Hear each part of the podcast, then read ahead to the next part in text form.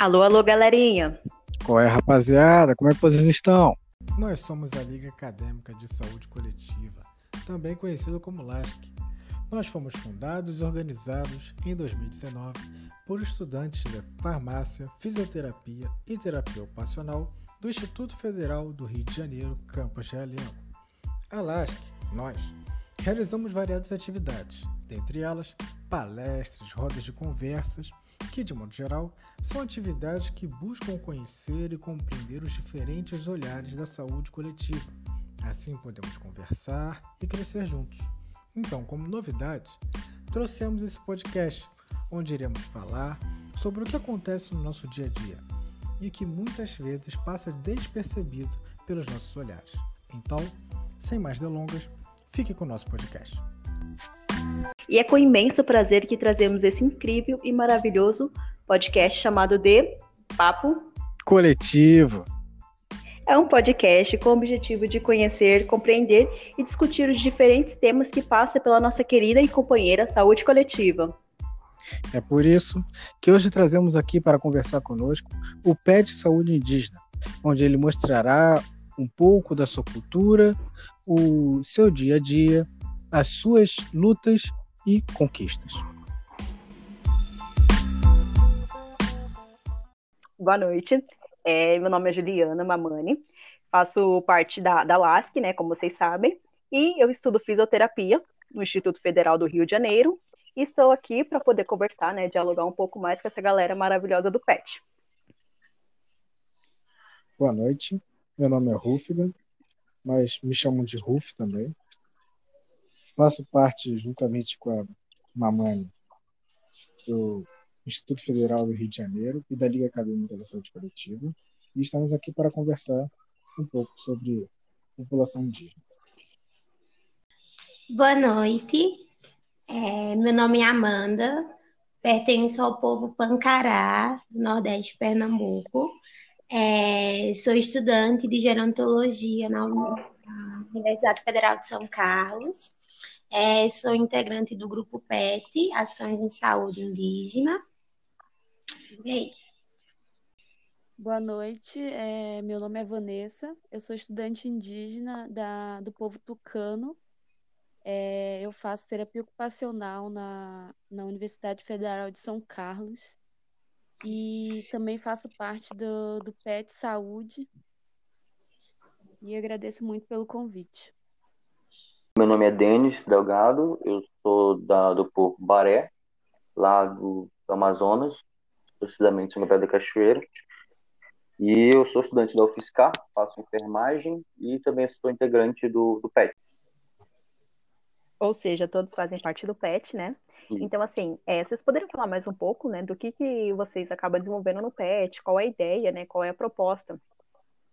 No geral, é, o PET é, ele tem como objetivo é, organizar, é, produzir é, atividades de extensão, é, fazer é, atividades relacionadas à saúde, principalmente da saúde indígena, que é o foco, né? Que o PET ele é, ele é um grupo específico para estudantes indígenas e Além disso, a gente faz é, atividades extras, como visita em escolas, fazendo é, palestra, dando, dando algum, algumas aulas é, em, com tema é, sobre saúde ou com tema só da questão indígena mesmo. A gente faz visita em escolas, em, em, em, em da região da, da, de São Carlos mesmo. É, basicamente, tudo que Vanessa falou, a gente contribui na forma de pesquisa, na forma de enriquecer é, o conteúdo acadêmico com coisas, conteúdos trazidos da aldeia, e, e a gente também repassa para a população na forma de educação. Como Vanessa falou, a gente participa de palestras, a gente compartilha conhecimentos e a gente também tenta de, é, desconstruir a imagem que as crianças têm do, termo ser índio. Então, a gente contribui dessa forma para a sociedade. Na verdade, a influência, né, abrangendo todas as ideias, assim, para todos, não só também para as crianças. As crianças também é o começo, né? Mas na atenção da base que um, um adulto pode dar, que está se formando, ou nas escolas, entendeu? É, já essa influência de que saúde, saúde, não, não existe só saúde tal, nesse modo, entendeu? Existem vários modos de saúde também, né? Assim como a saúde indígena é, é também um certo, uma certa diferença, tem uma certa diferença aí nas ideias. A mãe do Brasil é indígena, só que nem sempre a gente conhece a história das nossas origens. E quando escuta falar, é em momentos muito específicos, quando a gente fala da invasão do Brasil ou do Dia do Índio. É, devido a isso, eu pergunto para vocês, quem são os povos originários e como entender essa visão de antigamente com os tempos atuais? Na verdade, se for pensar em, em contexto de, de povos indígenas e de não povos indígenas, hoje em dia, pelo menos depois que eu saí da minha aldeia, da minha, do, da minha região, ainda há esse, é, essa visão de que os, é, o índio é um índio. Porque todos os dias eu escuto assim, ah, mas você, você usa roupa? Ah, que você é, tem um celular, sabe? E, e de, dessas palavras, dessas frases, das pessoas que chegam até mim e falam dessa forma, eu ainda vejo que essas pessoas ainda acham que é, o nosso contexto é, ainda está na, na, na, do antigamente, ainda acha que, que os povos originários ainda, ainda moram numa oca, que anda pelado, que, é, sabe, nessa, nessa questão mesmo do... do de estereótipos, do né? É, desse estereótipo e do indígena de antigamente. É, são ideias rudimentares que a gente tenta acabar, né? Essa ideia de que todo, o índio ainda vive naquele, naquele, naquela situação, tipo, pô, bem antiga, sabe? Sem, sem roupa e tal, vive na canoa. Não é bem assim que é. Se fosse, seria até bom para ele. Mas não é, infelizmente. Em termos de saúde, em termos de de se locomover, entendeu? Hoje em dia, né, nada tá fácil, assim como nada tá fácil para cá, né, pra, pra gente, a gente vê os não indígenas, que, do jeito que eles trabalham e tal, então pra gente ter uma logística totalmente diferente e é bem mais difícil, entendeu? A gente tem que passar por várias barreiras, várias barreiras mesmo, para poder a gente conseguir estudar ou trabalhar ou fazer alguma atividade normal, entendeu? É por isso que um dos, uma das nossas atividades, quando a gente vai para as escolas fazer palestra ou uma roda de conversa, é realmente entrar nessa, nessa questão de desconstrução, de, de, de achismo, de estereótipo, e realmente falar para a pessoa, mostrar para a pessoa, dizer para a pessoa que não é dessa forma que, como você ouviu é, viu que a gente acaba apresentando para ela a nossa realidade, o nosso, nosso modo de viver, como que hoje, atualmente, a gente vive e como era antigamente. Então, a gente, a gente meio que vem desconstruindo a partir dessas atividades que a gente faz quando a gente vai, faz visitas em escolas. Quando vocês mostram para elas que não é bem assim que, que, se, que se vive, já isso é, isso é obra de preconceito, obra passada, são visões antigas. Quando vocês mostram para essas pessoas que não é mais assim, como elas reagem? É que para responder também, a gente tem que levar em consideração a, a evolução, né? Pelo, pelo menos aqui no Brasil, desde, desde o primeiro contato com os não indígenas, a gente teve também que se adaptar a coisas as, das outras pessoas, as outras sociedades, outros, as outras formas de, de, de conviver, sabe? E daí a gente também acabou é, estando junto, tanto no sistema capitalista, é, outras formas de, de, de viver, conhe de conhecer outras culturas também. E daí a gente acabou é, trazendo para a gente é, a gente acabou usufruindo também da, da, dessa, vamos dizer entre aspas, dessa desenvolvimento. Então, hoje em dia é muito mais difícil. Até tem, tem muitos é, indígenas que ainda não foram catalogados, não, não, não teve contato com outras pessoas, tem.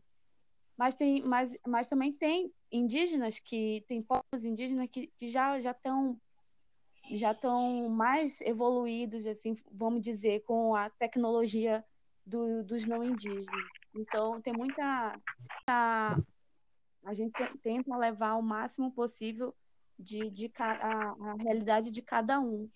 Então, a gente fala assim: olha, a gente também teve que se adaptar, a gente teve que precisar usufruir de, de tal material, de tal tecnologia, porque a, a, a, hoje em dia é, a tecnologia de hoje em dia facilita muito o nosso trabalho também. Até na questão da, da gente realmente dizer, por exemplo, no YouTube, é, tem vários indígenas youtubers que chegam lá e fazem a desconstrução dele, é, da, da vivência dele, da realidade dele. Então, acaba trazendo é, é para o público em geral e, e faz a desconstrução mesmo. Você é, tocou no ponto da diversidade, isso é muito importante, né? Porque é interessante, é necessário é, a população indígena, o povo indígena, estar tá em diferentes lugares e espaços. Porque, segundo o último censo do IBGE de 2010, a gente vê que tem uma diversidade enorme. Como assim? São 305 etnias que falam 274 línguas, ou seja, não é ter aquele olhar de você falar na palavra indígena e pensar somente num único ser. Não, é uma diversidade enorme e às vezes aquela cultura é totalmente diferente da outra, assim como tem seus pontos em comum, a gente também tem a sua especificidade, entre outras características que representa só aquele povo, né? Exatamente ter essa troca de informação, seja em qualquer espaço que a gente esteja, né? A gente pode parar e pensar, né? Como é, essas heranças estão enraizadas no nosso, no nosso dia a dia, a gente acaba não percebendo, né? Seja quando a gente fala em palavras, é, objetos, ações simples, alimentação. Então, assim, é, entre, outras, entre outras coisas, como que a gente pode desfrutar ainda mais dessas riquezas, né, que estão no nosso dia a dia e a gente acaba não identificando isso? A gente precisa falar do processo de luta entre nesse caminho que a gente percorreu, porque na Constituição de 1824 ela não contemplava a existência dos povos indígenas. Então, assim, a Constituição considerava é, o país como uma sociedade homogênea. Não havia é, povos distintos. Mas a Constituição de, 18, de 1988 é, essa pluralidade étnica começou a ser reconhecida. E daí começou a proteção às comunidades, às aldeias, é, a petição de demarcação de todo esse de todo esse espaço, todo esse ambiente e toda a questão do respeito, sabe? Do reconhecer. Eu acredito que a nossa bagagem histórica está no nosso dia a dia, sempre, sempre, ninguém nunca reconheceu sobre a questão do banho, sobre a questão da gente se automedicar com ervas, de se tratar mais com coisas naturais. Eu acredito que toda essa bagagem a gente adquiriu com os povos originários e quase ninguém a conhece. É, é, isso é muito pela questão de, de falta de interesse realmente por, por aquela população, por aquela cultura. E eu acho, eu acho muito que isso tem a ver com, com preconceito, falta de, de é, curiosidade, vamos dizer assim, ou, ou pelo menos, ah, nossa, quero conhecer. É muito nessa, eu acho que é muito nessa questão mesmo, já que já que a população indígena é, é, não tem muita coisa a agregar, pelo menos pelo, pelo sistema capitalista, por exemplo. O capitalismo mesmo já, já acaba é, nos desmerecendo, já acaba mesmo nas escolas, é, já vem com esse estereótipo, já vem com esse preconceito desde 1500, onde fala, é, onde o livro diz que o Brasil foi descoberto. O Brasil não foi descoberto, já, já existiam pessoas lá Como que a gente vai descobrir uma coisa se já existiam pessoas lá? Sabe? É nessa questão que eu, eu tô tentando é, é, falar sobre, essa, sobre isso, da, da, de contribuição, como desfrutar da, dessas riquezas, porque a riqueza não é só é, é, do pau-brasil, não é só do, do, da riqueza natural mesmo que, que, que as pessoas querem explorar, mas é a riqueza cultural mesmo, riqueza de conhecer é, as pessoas, de conhecer tal região, de conhecer é, conhecer florestas mesmo, sabe? Conhecer essas coisas, riqueza é isso. E a gente tem muita, muita coisa para mostrar, muita coisa para apresentar. A gente tem muita dança para apresentar para as pessoas. Tem muita gente que não conhece um tal tipo de dança, é, por que daquela dança, o que, que significa, pinturas corporais que a gente sempre faz, a gente faz. É, quando tem algum evento, a gente sempre faz pintura corporal e, e, e em cada pintura corporal existe uma história por, por trás disso, sabe? ou mesmo no próprio artesanato que, que as mulheres indígenas fazem, por exemplo. A gente, como o próprio capitalismo faz, né, a gente olha muito exterior. Ah, os europeus, os americanos, os japoneses e por aí vai. O que eles fazem, o que, que eles puderam contribuir com o nosso país, a formação do nosso país. Mas o banho, por exemplo, o banho não é algo originário dos europeus. Era comum eles não tomarem banho. Tem relatos históricos, por exemplo, o, o rei da França, Luís XIV, ele foi relatado a indícios, né, de que ele só tomou entre as é, na vida dele toda, cinco a sete banhos. Então, isso não é comum no, no povo brasileiro.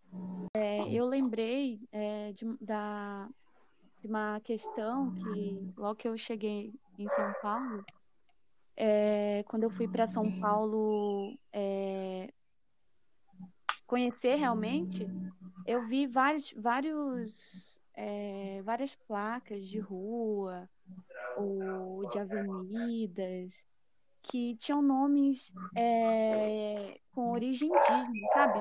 De Tupi-Guarani. Só que, por exemplo, é Anhanguera, é, e de tantas outras, é, de tantos outros nomes, de, de tantas outras palavras que tão, tão presente na sociedade brasileira, só que elas, tipo, como se não tivesse nenhum sentido, sabe? E eu sei que uma das formas de, de, de lutar por esses direitos, para mostrar a identidade, mais, fazer a reafirmação, é a autodeclaração se faz na, nas, nas inscrições, faculdades e tudo mais.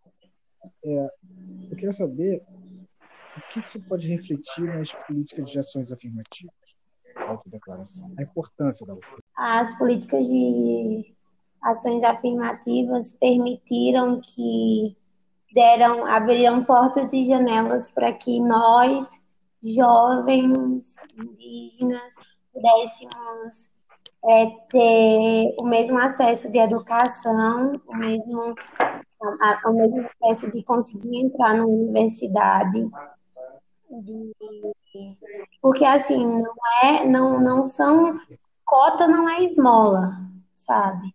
E muito menos ações afirmativas. E já pela gente competir com milhares de pessoas que têm uma base escolar, escolar muito melhor do que os estudantes indígenas, porque assim nós temos um problema com a saúde, nós temos um problema com a educação indígena. Então, assim, eu acho que a vida de uma pessoa indígena, eu acho que é uma luta constante. E as ações afirmativas vieram para dar um acesso a mais a gente. Eu acredito, eu acredito que é muito importante, sabe? a gente ter as ações afirmativas junto com a gente. É importante é, a gente ressaltar sobre as ações afirmativas que ela deu outra perspectiva, né, para os povos, não só para os povos indígenas, mas para muitas outras pessoas que, que já já deram esse programa, entendeu? Eu acho que é, é, as ações formativas é, aqui na Fiscal, acho que foi 2008, não estou ligado direito. 2007. Nossa, quando abriu, nossa, veio muito pouca gente porque tinha muito pouca visibilidade. Hoje a gente tem uma, bastante visibilidade e a gente o quão grande foi a evolução, entendeu? De, da, da inserção de, estudantes indígenas nas faculdades, entendeu? Nas faculdades federais, entendeu? Então acho que foi muito importante. Eu acho muito importante. Sim, porque eu, eu, Amanda, é, nunca, nunca, nunca tinha passado por minha cabeça que eu poderia sair do meu estado para vir para outro estado e conseguir é, estudar na universidade federal, sabe, que tem um bom, um bom reconhecimento e poder levar o, o meu nome, levar o nome da minha aldeia é, para outros lugares, eu nunca imaginei que eu pudesse ter esse tipo de acesso à educação. E eu sou muito grata, sabe, por, por estar onde está, por ter conseguido chegar aqui. Depois que a gente chega, a gente consegue abrir mais caminhos para que mais pessoas consigam entrar, para que a gente receba uma assistência melhor, para que a gente consiga permanecer na universidade, porque não é só ingressar, a gente precisa permanecer aqui dentro. E a gente que já está aqui hoje serve de exemplo, sabe, para a, a, a, os jovens, sabe? Não só os jovens, mas as pessoas que perderam a perspectiva de que não conseguem entrar na universidade. A gente sempre está tentando abrir caminho, mostrando possibilidade de sim, a gente vai ocupar o nosso espaço sim, a gente precisa de um apoio melhor, sabe? Então, a gente sempre está tentando ver, ter essa visibilidade e abrir caminho para outras pessoas, outros povos e dar mais perspectiva. É, na UFSCar, a gente tem o Centro de Culturas Indígenas que como CCI. Lá dentro é, desse coletivo, a gente discute, a gente conversa, ou dentro da sala de aula, a gente é, relata, tem relatos de estudantes que sofreram preconceito, racismo mesmo, a gente se reúne e tenta é, é, resolver aquela situação, é, tanto na questão é, de, de, na conversa, mesmo, no diálogo entre, entre os estudantes e a, a o departamento, ou na questão é, administrativa mesmo. Então, é, só ter criado o coletivo já é uma, uma autodeclaração e toda vez que a gente, que a gente precisa é, se posicionar, a gente se posiciona em coletivo. Então, precisa é, a, gente, a gente acaba sendo ameaçado de, é, de, alguma, de alguma forma de, é, ou por alguma coisa, a gente se reúne em coletivo e a gente bate mesmo é, o pé no chão, a gente faz barulho sim, e a gente vai em frente, a gente, até a gente conseguir os nossos dias. A gente não está lá porque é, é, a gente a gente obrigou alguém a colocar a gente lá, não. A gente está lá porque é o nosso direito, a gente está lá por direito nosso, a gente tem o direito de estudar. A gente tem o direito de entrar numa universidade, de, de, de estudar, de adquirir conhecimento. Então, a, a gente só dizer que a gente é indígena, que a gente é do tal povo e dizer que a gente faz esse tal curso, a gente já está autodeclarando e a gente já a gente já está é, é, nos colocando no nosso lugar de direito. Esse aí, ele é, ele, ele que nos dá o nosso apoio desde a chegada à universidade, desde a ajuda a realizar a prova do vestibular, a chegada, o acolhimento, o processo de adaptação aqui. E sem o CCI, eu acredito que a gente estaria bem desestruturado. E a gente é basicamente a família da universidade, a gente se ajuda em praticamente tudo, eu acho que esse é o legal da história, a gente corre atrás dos nossos direitos, mas a gente também cria vínculos e laços. Sim. que fortifica, sabe? A, a gente sabe que a gente não está sozinho aqui, então a gente. O risco de pensar em ir embora é menor. Outro ponto interessante é em relação à organização da saúde, né? A gente reconhece que o povo indígena ele tem a sua especificidade, mas quando a gente fala nisso, é, o que, que seria essa, essa, especificidade, né? O que, que a gente precisa levar em conta os desafios para justamente tratar sobre a questão da saúde? Então, pelo menos na minha região, é, essa questão da saúde, a, a, população, a população, indígena não vai para um postinho de saúde pegar uma dipirona, um, uma medicamento para gripe. Eles não... O que, que eles fazem? Eles fazem os seus próprios chás, a sua automedicação dentro de casa. Então, isso é, é, é cultural nossa mesmo, da nossa população indígena. Quando fala em especificidade na saúde, é questão de da gente fazer a nossa, nossa própria medicação e a gente mesmo tomar, porque isso, é, isso é, foi trazido de geração em geração. E, e na questão, por exemplo, quando a, quando a, a gestante vai, vai dar à luz, por exemplo, ela lá na minha região é muito comum a, a mulher indígena ela ter seu é, ter seu filho em casa porque ela se sente muito mais à vontade ela não fica com medo da, é, dos equipamentos, é, não fica com medo de, de, de, ser tocada por outras pessoas, por pessoas desconhecidas, sabe? Ela prefere é, é, dar a luz ao, ao, seu filho pela sua mãe, pela sua sogra, pela sua avó, que já são parteiros. A, essa outra especificidade é em relação à a, a, a, área geográfica mesmo da região profissional tem que andar de, de voadeira, de canoa, de barquinho, por dias ou horas para chegar numa comunidade.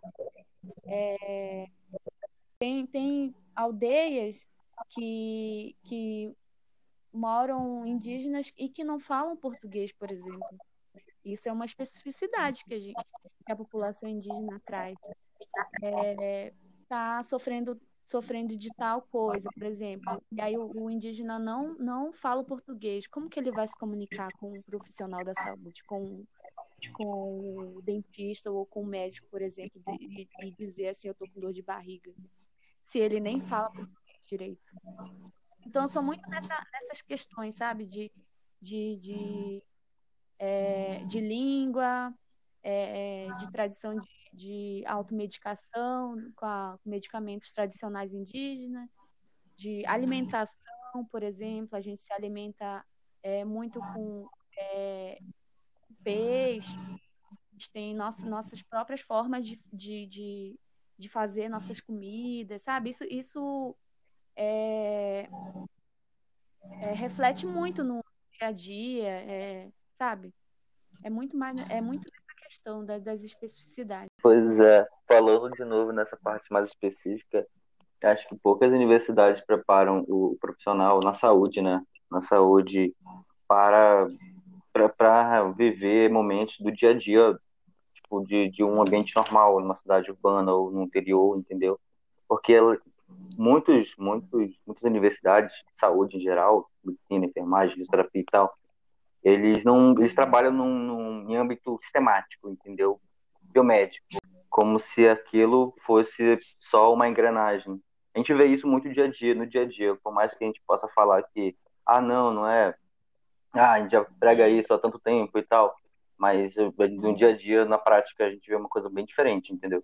Eu acredito que se cada, cada estudante indígena conseguir voltar para sua aldeia para dar uma assistência de saúde e educação, o nosso sistema vai melhorar muito. Então, para diminuir, minimizar essas problemáticas que assolam bastante, eles criaram políticas públicas para ajudar. E eu gostaria de saber o, dessa política nacional de atenção à saúde dos povos indígenas, se vocês poderiam explicar um pouco do processo da construção delas. E depois da construção, as mudanças que vieram. Vocês poderiam falar um pouco sobre isso. Sobre a, a atenção especial, uh, houve a primeira, a primeira discussão, o primeiro, a primeira reunião para falar sobre essa questão é, começou na conferência de saúde, de saúde pública. E dentro dessa conferência, é, eles abordaram a questão da saúde da, da população indígena. E, e durante, a, a, durante o debate, eles realmente pensaram em como fazer, é, criar estratégia de como é, abordar essa questão, porque é, a população indígena tem muita é, tem muitas diferenças, tem muitas especificidades e daí acaba não contemplando é, se no caso a, a, saúde pública no geral fosse é, inserida para a população indígena. Então o que, que pensaram? Vamos fazer é, um sistema mais adequado e mais próprio para eles, porque eles precisam de atenção melhor e, e, e, mais cuidado, porque envolve a cultura, envolve a tradição, envolve é, é, o dia a dia mesmo, né? As, e aí, depois dessa conferência, dessa primeira conferência, houve a segunda conferência, só que já relacionada à questão indígena. Então, foi, era uma conferência já com lideranças indígenas que estavam envolvidas junto. E, e daí fizeram é, esses debates mais é, aprofundados. Foi decidido que, além da, da, dos profissionais de saúde, é, lideranças indígenas, a FUNAI, é, outros órgãos indigenistas e, e, profissionais da educação também, eles tinham que estar presentes, eles tinham que estar é, junto, articulando, é, construindo é, e melhorando esse sistema para que a, a saúde para a população indígena é, ocorresse de uma forma é, eficaz. Essas políticas foram resultado de, de conquistas de movimento indígena, né? A partir dessas conferências de saúde dos povos indígenas do Brasil, conquista que hoje está tá na, na Constituição, né? Então, então, direitos de saúde específica voltada para os povos indígenas, tendo acesso integral ou, ou, quase integral, né? É meio que um conjunto, né, de elementos que podem que garantem esse acesso à saúde, né, complementando o suporte, dando suporte para para os indígenas que precisam mais, né? Tipo, tem, tem indígenas que, que são aldeados, tem indígenas que estão na área mais urbana, entendeu? Então, o apoio é para todos, é assim, tipo, é para todos, só que assim, às vezes é meio precário e tal, mas respeitando sempre né, as culturas indígenas, o conhecimento medicinal de cada povo e tal. Que seguiu aí daí veio a criação de, de seis, né? E mais adiante foi criado a CESAIS também, e foi importante, né? Foi importante, que é voltado para para as culturas indígenas, né? Respeitando todo aquele aquele processo. O movimento indígena ele começou a tomar espaço a partir que a, quando a Constituição ela começou a nos reconhecer pertencente. E eu acredito que a luta nas, nos direitos de saúde, ela só vem sendo só mais uma luta que nesse processo que a gente chama de vida. E eu acredito que a gente só conseguiu ter essa assistência igualitária por conta de todos os movimentos, de mostrar necessidade de acesso à saúde nas aldeias, do comprometimento do governo com os nossos povos. Então, assim, é, a gente só precisa reafirmar todo dia os nossos direitos, porque senão o governo acaba nos deixando do lado de fora, e aí quem fica responsável. Mas eu acredito que essa luta e o ter ganhado ela e na construção de, de assistências a assistências solicitadas é, só está sendo só mais uma luta e acho que a gente vai ter outras. Mas eu acredito que ainda bem que a gente conseguiu ter um acesso à saúde digna, que acaba melhorando a vida dentro da aldeia e fora também. É muito bom né, reconhecer também que teve avanço na área da saúde diante da população indígena, só que a gente também precisa reconhecer que tem muitos desafios pela frente.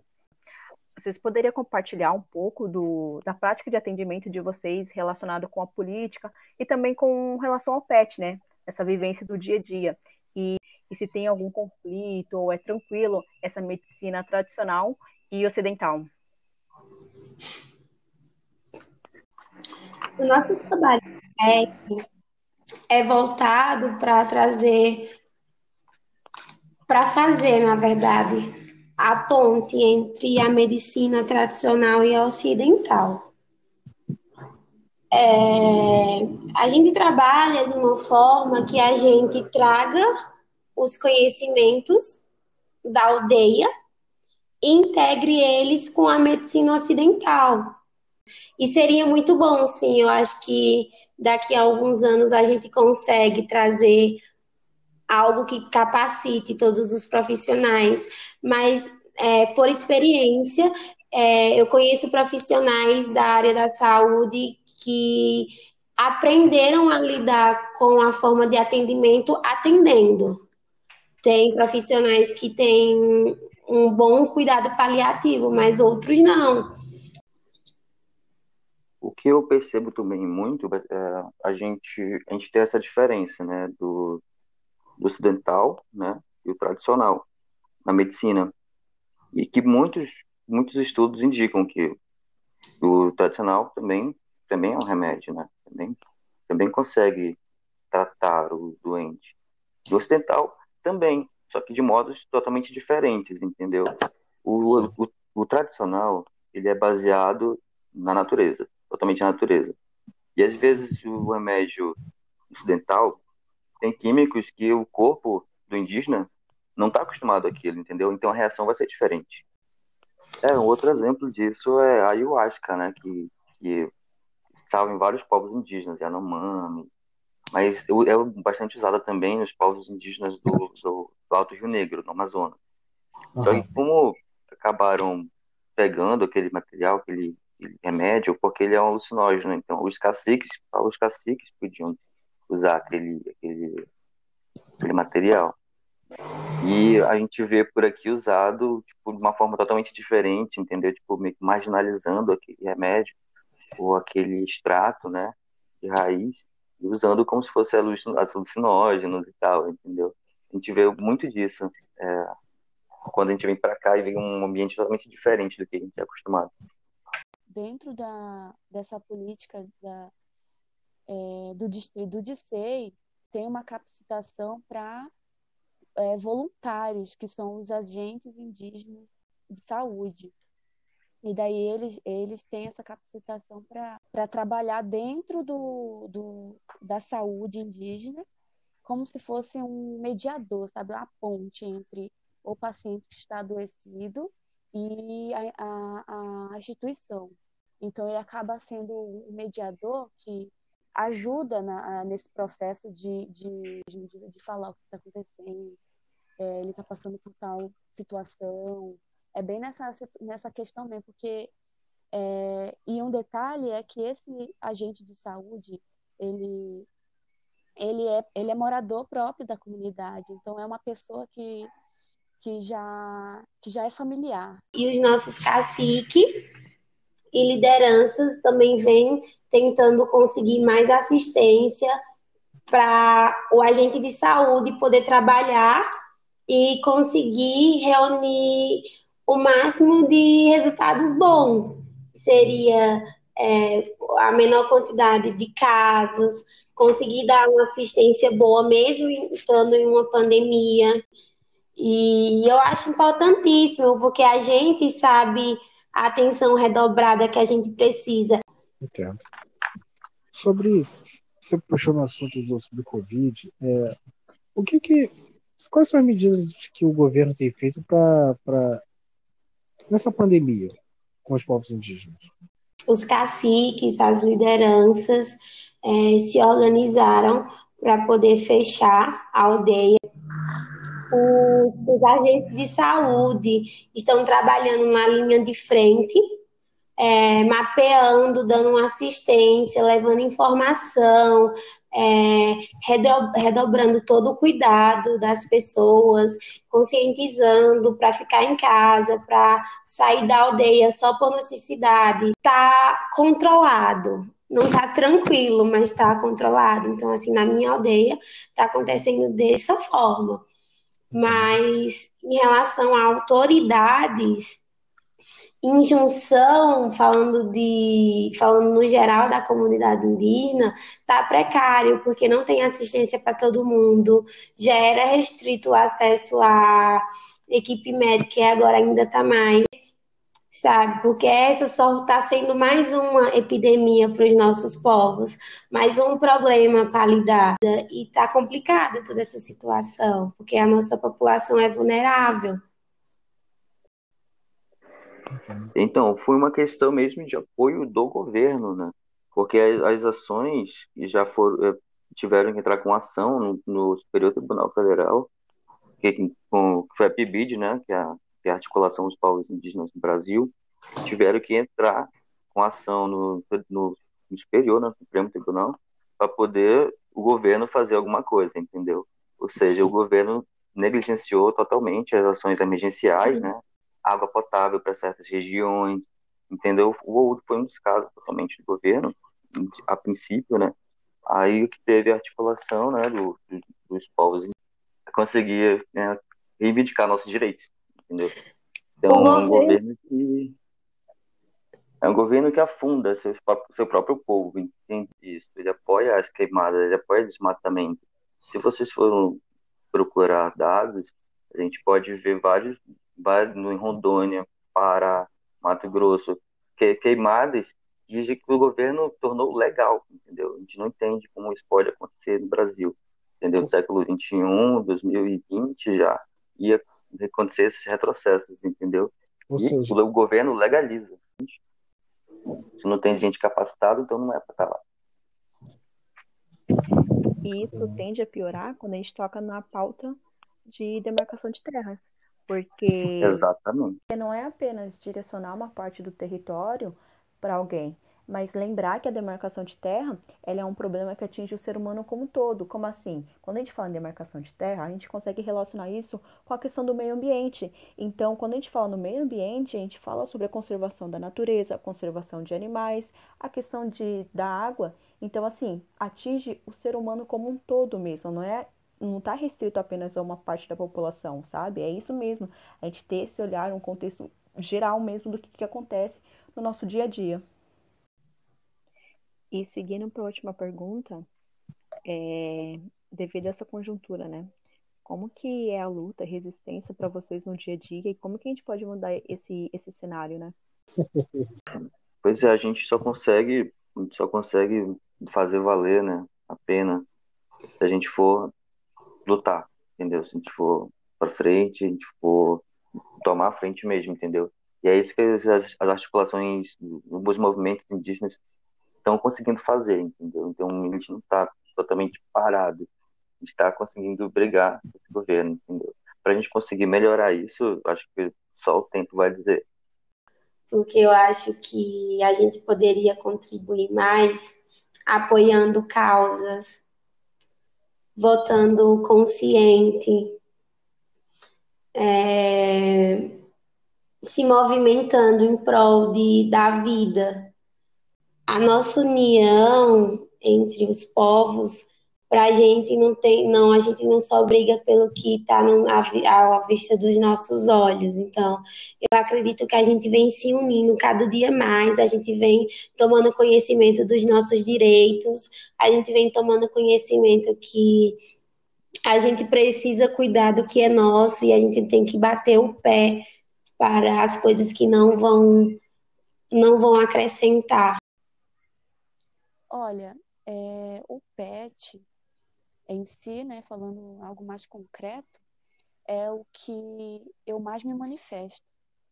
Porque a gente, é, já estando trabalhando com questões indígenas, com temas indígenas, com a saúde da população indígena, a, através de, de, reuniões, de rodas de conversa, de debate, é, a gente acaba contribuindo com, e somando mais com a, com a luta do, do, da população indígena. Por exemplo, aqui agora no Papo Coletivo, de uma forma ou de outra, eu vou estar contribuindo daqui, depois, depois que eu me formar. Porque eu pretendo muito trabalhar com a população indígena, porque eu sendo indígena, eu quero ajudar, eu quero contribuir. Eu diria que é isso. Como eu diria o Teletubbies, é hora de dar tchau. Então, faça seus agradecimentos. Obrigada pelo convite. É obrigado mesmo. Isso. Isso faz a gente pensar ainda mais nas coisas, né? Tipo, ver como é grave, né? Esses problemas do dia a dia. Primeiramente, eu queria agradecer muito. E foi bem legal conversar com vocês, conhecer vocês e tudo mais. Obrigado pelo espaço. Pois é, pessoal. Infelizmente chegamos ao fim desse papo coletivo, mas gostaríamos de agradecer a presença do PET Saúde Indígena e agradecer o compartilhar de culturas e experiências do seu, do seu dia a dia. Queremos aqui também agradecer aos ouvintes e espero que vocês tenham gostado. Qualquer dúvida, sugestão e elogio, siga nossas redes sociais, tanto da LASC quanto do PET Ações de Saúde. E, para finalizar, fiquem com o recadinho do Tico.